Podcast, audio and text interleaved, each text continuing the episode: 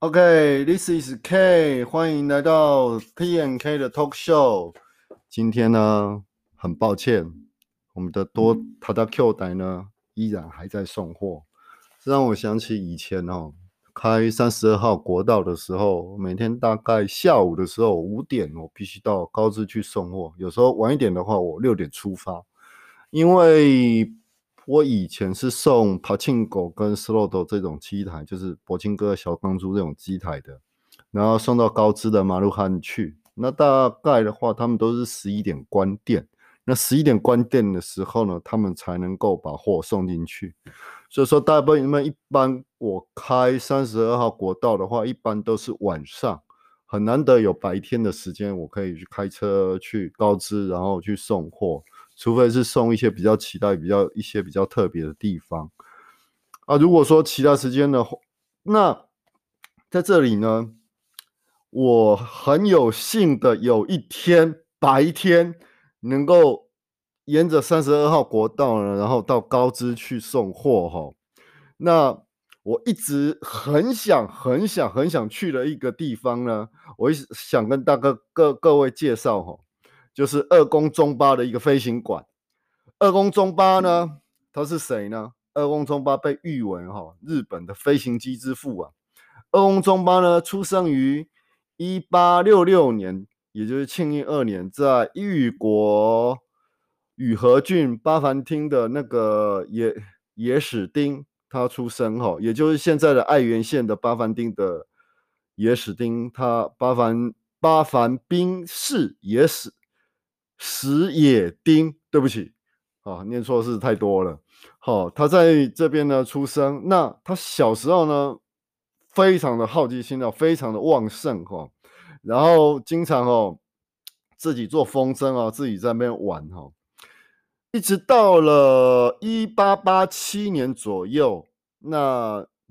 二宫中八呢，他因为征召，然后去当兵。然后他在王龟步兵的第十二联队呢入伍哈，然后在这两年之后呢，他在野外演习回家的路上呢，在现在的满农公园满农町哈，在吃午饭的时候，他突然从雾里面看到看到那个乌鸦在天空上飞行，哎，这是非常好奇了。为什么乌鸦看到乌鸦飞看到乌鸦飞行的时候，那乌鸦在这样展开双翼在那边飞行，然后这样飞行，然后降落，它非常的引人引引起他的注目啊！他一直看着，一直看着这个乌鸦的一个飞行器哦。那他发了一个很有他他发明了一个很有名的一个乌鸦模型飞行器的一个一个东西哦。然后开始自己做试飞的一个动作哈，可是我们知道哈，一八八七年，也就是在一八八几年到一九九零年这一九九一九零零年一九，也就是进入到二十世纪这个这段时间，也就是在明治维明治时期这个时候呢，其实这时候日本还没有所谓的动力，也就是说没有所谓的电，也没有所谓的动力，那。这时候呢，其实莱特兄弟呢，他已经已经完成了完成了这个完成了这个飞行器的一个一个试验哦。所以说晚年的时候呢，他为了要实现这样的一个梦梦梦想哈，而且他非常的感叹哦，航空界哦有非常多的一个殉难者哦，所以他立志要做一个有人那个飞飞行机。那莱特兄弟呢？其实发展这个飞行原理已经过了一个十四年之后呢，他在日本他自己做，他他其实那时候资讯不发达，他也不知道莱特兄弟已经发明了这个我说所谓的王虫飞行器吧。我哦，对不起，我学名我不太清楚，请各位再再来指正我一下。那他终于发展了飞行器，并且在那。并且在这边呢，建立一个飞行神社哈，以纪念说在航空界已经殉难的人。那二宫中八呢，他在昭和十一年，昭和十一年是几年？对不起，我没有算。昭和十一年，我出生是啊，昭和十一年减四六，三十五。哦，OK，他大我三十五岁，也就是三十五年前，三十五年前六十五减三十五，六十减三十五。对不起，我数学不太好。六十、三十、二十、二十五，大概在民国二十五年的时候，也就是在一九三六年。一九三六年的时候，他七十岁的时候逝世了。所以说，一直来来讲的话，二宫中八他被视为是呃日本的一个飞航空飞行飞飞行之父哈。所以说有了这一个飞行馆的一个飞行馆的一个展示哈。然后我来介绍一下里面它展示了一些什么东西哈。它它展示了他展示了。像莱特兄弟的莱特兄弟的他的那个飞行器的一个模型，然后并且他强调二宫，并且在这个网页以及他的那个里面的介绍里面呢，像二宫中八一样，养成你做梦做养成以及实践你做梦的力量哈。那莱特兄弟呢，他发明。这个动力飞行器成功的十四年前呢，其实二宫中八哦，刚刚是讲十四年后，对不起，这是一人口误哈。那他在二宫中八搭载莱特兄弟飞发行飞行器的十四年前呢，其实他就已经完成了他的乌鸦飞行器，乌鸦飞行器的这个模型哦。所以我当时去看的时候，我当时去这个二宫中八这边玩的时候，非常感动哦。它不仅有展特来自莱特兄弟的他的一个飞行器，也有做了一个非常大的一个图面哈，就是有有梦最美的一个非常有名的画，以及它的乌鸦飞行器，以及它的王虫飞行器的模型，以及零式零式舰上战斗机的一个模型哦。当然，它有各种一个模型机的一个介绍。最特别、最特别的是。它有一个模拟试飞的一个游戏，这个模拟试飞游戏呢，它这个飞行器呢，其实就是二宫中八它当初它完成的这个飞行器的一个东西哈。那可以实际去试飞，你可以去试飞去试试看哦。然后我试飞的非常失败，对不起，这个没有办法。我虽然是空军，对我是空军。而且我以当空军为自豪哦，可是我实在是没有办法想象以前要操控那么难的飞行器到底是要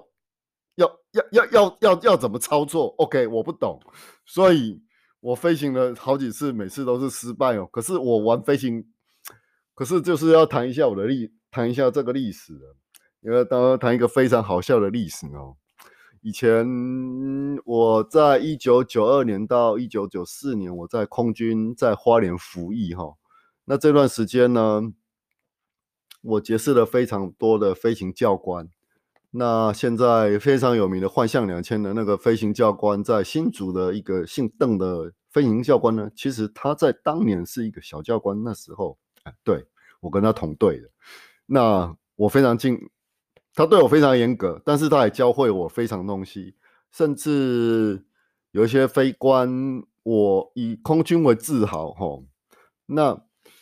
我非常喜欢飞行器的这些飞行器的一些东西，以及我经常，甚至我到市新泻县去出差的时候，我也去看了看了那个 F 十五的那个战斗机的一个起降的起降的一些东西。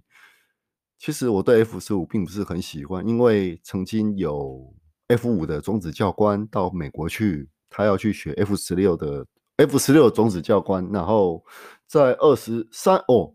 三三十年前了，三十几年前了，然后他到美国去了 F 十六种子教官，曾经用 F 五哈打败 F 十五哈，那所以我对 F 十五的印象只有啊，他是被。我们中国空中华民国空军打败了一代飞机而已啊！好的，我的印象是这样子。那好，我们回到空中爬的飞行馆，飞行馆的这个东西哦，它有个体验的一个体验的一个游戏哦，非常好玩哦。各位可以去看看它的网页哦，就直接直接输入二宫中巴飞行馆的这个网页，然后去介绍它，它里面有一些介绍，以及二宫中巴它的整个整个，还有甚至它的一个那个，甚至有一个它的一个动画哈，来介绍二宫中巴啊。但是我但是我的因为我的网页的 Flash 呢是锁住的，各位有兴趣的人可以看一下哦。那我去参观的时候，当时事实上我参观这个飞行馆的时候，我看的是非常感动，我真的是我是非常感动，因为